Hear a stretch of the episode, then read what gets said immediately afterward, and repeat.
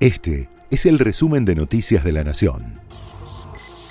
Estas son las noticias de la semana del 24 al 30 de abril de 2023. Cristina Kirchner reapareció en público, culpó al FMI por la corrida del dólar y respaldó a Sergio Massa. La vicepresidenta formó parte de un acto en el Teatro Argentino de La Plata, convocada como oradora para una clase magistral.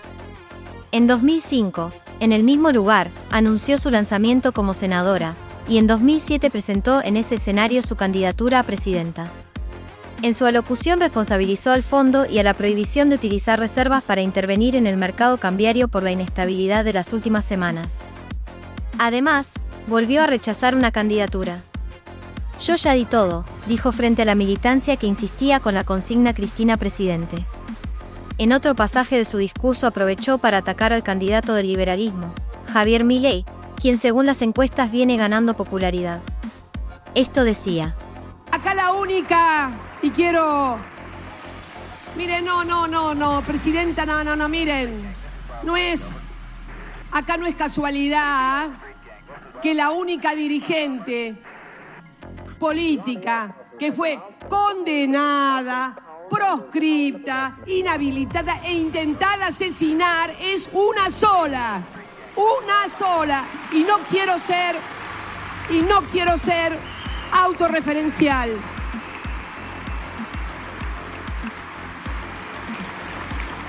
Y no quiero ser autorreferencial. Pero ¿quién. Es esos mamarrachos que andan diciendo que la casta tiene miedo. ¿De qué tiene miedo? Si nunca te pasó nada, hermano. ¿Qué me venís a joder con que te tenemos miedo? ¿De dónde te tenemos miedo? ¿De dónde? Pero caraduras. Posteriormente, en declaraciones radiales, el candidato libertario le contestó a la expresidenta y señaló que está aterrada. En el fondo, cuando ella hace esa declaración, no solo que se autoconfiesa casta, lo cual, digo, ya lo sabíamos, sino que además, que esto es lo, más interesante, hay que cambiar la canción. Es la casta está aterrada ahora. La casta tiene miedo, la casta está aterrada. La forma en la cual ella lo expresa, su lenguaje corporal, su tono de voz, la forma arrebatada en que lo hizo, te diría que está aterrada. Tras una semana que arrancó con fuertes subas, el dólar blue cerró el viernes a la baja. El lunes, el intercambio en el mercado paralelo de la divisa estadounidense llegó a la marca de los 500 pesos para la compra. Tras un par de días en su máxima cotización, el dólar blue cerró la semana a la baja, en torno a los 466 pesos. De esta manera se aleja del máximo histórico del martes. En el mercado oficial el dólar cotizó a 221 pesos para la compra y 229 pesos para la venta en el Banco Nación. Massa propone un acuerdo de precios por 90 días. El ministro de Economía convocó a dirigentes gremiales, de movimientos sociales y empresarios para alcanzar un acuerdo que brinde estabilidad en los precios por tres meses, luego de las incertidumbres generadas en el mercado cambiario por la cotización del dólar paralelo. En el Palacio de Hacienda recibió a los representantes de la CGT, encabezados por Héctor Daer, y del movimiento Evita, Fernando Navarro y Emilio Pérsico, quienes le brindaron su apoyo.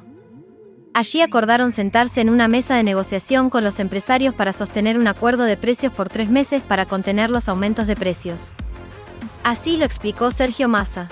Es inexplicable que hoy haya intentos de remarcación de precio sobre la base de lo que fue el aumento del dólar blue de la semana pasada, porque todos los que importan importan a dólar oficial en el mercado único libre de cambio. Y entonces no es aumento justificado en la macroeconomía, sino justificado en alguna vivada. Es mi tarea como ministro el tratar de garantizar un camino de estabilización y de dar certidumbre en los precios, en los salarios, en la asistencia social, en los programas de inclusión social y en los programas además productivos, convocando a los empresarios a dar un sendero de 90 días de estabilidad que permita que la gente viva sin miedo y tenga la seguridad, la certeza de que el Estado cumple con su responsabilidad de consumo. Respecto, fue el líder de camioneros, Hugo Moyano, que consideró que es un tipo de medida que no suele funcionar. Y las veces que se han hecho no ha dado demasiado resultado que, que todos queremos, pero por lo menos hacer algo, hay algo que hacer, algo que hay que hacer para, para evitar que, reitero, que siga padeciendo más estas consecuencias aquel que no tiene trabajo o aquel que gana salarios bajos, ¿no? Salarios muy bajos.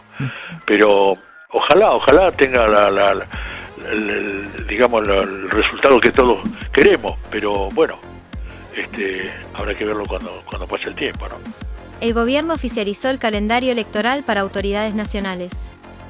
Las pasos se llevarán a cabo el 13 de agosto y las elecciones generales el 22 de octubre próximo. De haber segunda vuelta, será el 19 de noviembre. Este 2023, además de finalizar los mandatos de Alberto Fernández y Cristina Kirchner, vencen las bancas de 130 integrantes de la Cámara de Diputados de la Nación y de los senadores y senadoras de las provincias de Buenos Aires, Formosa, Jujuy, La Rioja, Misiones, San Juan, San Luis y Santa Cruz. Aprobaron la vacuna para prevenir el dengue, que este año generó más de 56.000 infectados y 39 muertes en el país. La AMAT autorizó el uso del suero desarrollado por el laboratorio japonés Takida se podrá aplicar en todas las personas mayores de 4 años, sin importar si ya tuvieron dengue o no, protegerá de las cuatro variantes de dengue conocidas y estará disponible en el país en el último trimestre del año. Hay dos muertos y más de 20 heridos por el derrumbe de una casa en Floresta. Se trata de un inmueble en el que vivían 30 familias, unas 150 personas, y por el derrumbe murieron Jefferson Aquino, de 19 años, y Gabriela Jamille, de 12. La atención está puesta en encontrar y rescatar a una mujer desaparecida de 72 años, Felicitas Cherres. Los rescatistas sumaron más perros, maquinarias y un robot para que ayuden en la búsqueda. Los damnificados fueron asistidos mediante el programa Buenos Aires Presente, siendo trasladados a un centro de inclusión social ubicado en Barracas. Varios de ellos rechazaron el subsidio que les ofreció el gobierno porteño y pidieron una solución habitacional a largo plazo. Santiago Maratea lanzó la colecta para ayudar a Independiente. Ante la crisis institucional, económica y deportiva del club, el Rojo recurrió al influencer Santiago Maratea para activar una colecta y un fideicomiso para cancelar una deuda de 20 millones de dólares que mantiene el club. Acompañado de Miguel Ángel Santoro, brindó una conferencia de prensa en el club, en donde dio los detalles de cómo será la recaudación, que empezará a sanear parte del desbalance financiero de 20 millones de dólares. En el cierre de la semana ya se habían recaudado casi 500 millones de pesos, lo que equivale a unos 2 millones de dólares. Importante que quede claro, esto empezó con un meme de que Santi Maratea junte esta plata y terminó siendo cada vez más real. ¿Por qué? Porque un día por ahí, por estar un poco más vinculado al fútbol ahora por lo de Seiza, dije, bueno, ¿cómo así se podría hacer esta colecta? Y ahí entendí que no tengo que convocar a personas que no sean de Independiente, igual todos bienvenidos, pero esto es más organizar a la gente independiente que convocar a otra gente. Para que entiendan yo lo que hice con mis colectas en estos dos años, dicho mal y pronto, es como que me, armé un ejército de empatizadores. Gente que yo le cuento lo que voy a hacer, empatizan y colaboran. Entonces tengo que contarte, mira, esta beba tiene esta enfermedad, esta enfermedad es rara por esto, el medicamento es caro por esto, o en Corrientes pasó esto con los incendios, así se apagan, estos son los recursos que le faltan, y vas explicando con cada colecta cuál es el contexto. En este caso no es así, ya la gente independiente entiende perfectamente lo que está pasando, lo único que falta es algo que los organice a todos para manejar tanta plata. Comenzó una nueva edición de la Feria Internacional del Libro de Buenos Aires. Se inauguró este pasado la 47 edición, que se va a extender hasta el 15 de mayo en la rural en Palermo. La feria estará abierta al público de lunes a viernes desde las 2 de la tarde a las 10 de la noche, con excepción de este fin de semana largo de mayo por el Día del Trabajador, donde abrirá el sábado, domingo y lunes feriado desde la 1 de la tarde. Asimismo, el sábado 29 de abril el horario será desde la 1 hasta la medianoche, por celebrarse la noche de la feria. La entrada general tendrá un valor de 800 pesos, y los viernes, sábados, domingos y feriados, costará 1.200 pesos. Continúa la acción de la Liga Profesional. La fecha 14 comenzó el jueves debido a que el calendario ajustado tendrá varios equipos participando de los certámenes continentales. El sábado se enfrentan Vélez y San Lorenzo en uno de los partidos destacados de la fecha, desde las 2 de la tarde, con los visitantes tratando de no perderle pisada al puntero, River. Por la noche, Boca recibe a Racing, en el otro clásico de la jornada. será desde las 9 y media de la noche en la bombonera.